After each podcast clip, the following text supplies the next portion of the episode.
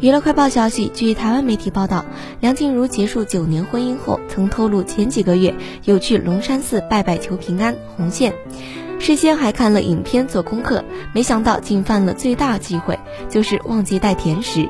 隔天立刻带了一堆马卡龙杀回龙山寺补祭品。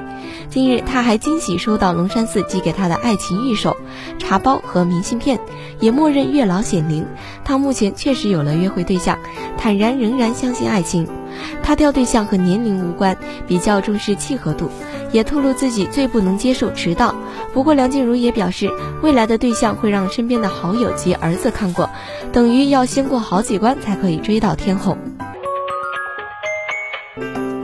十一月一号，王大陆在微博晒出两张和王凯、徐凯三人在颁奖典礼待机时的自拍合影。照片中，王大陆嘟嘟嘴，王凯和徐凯都对镜头开心比耶。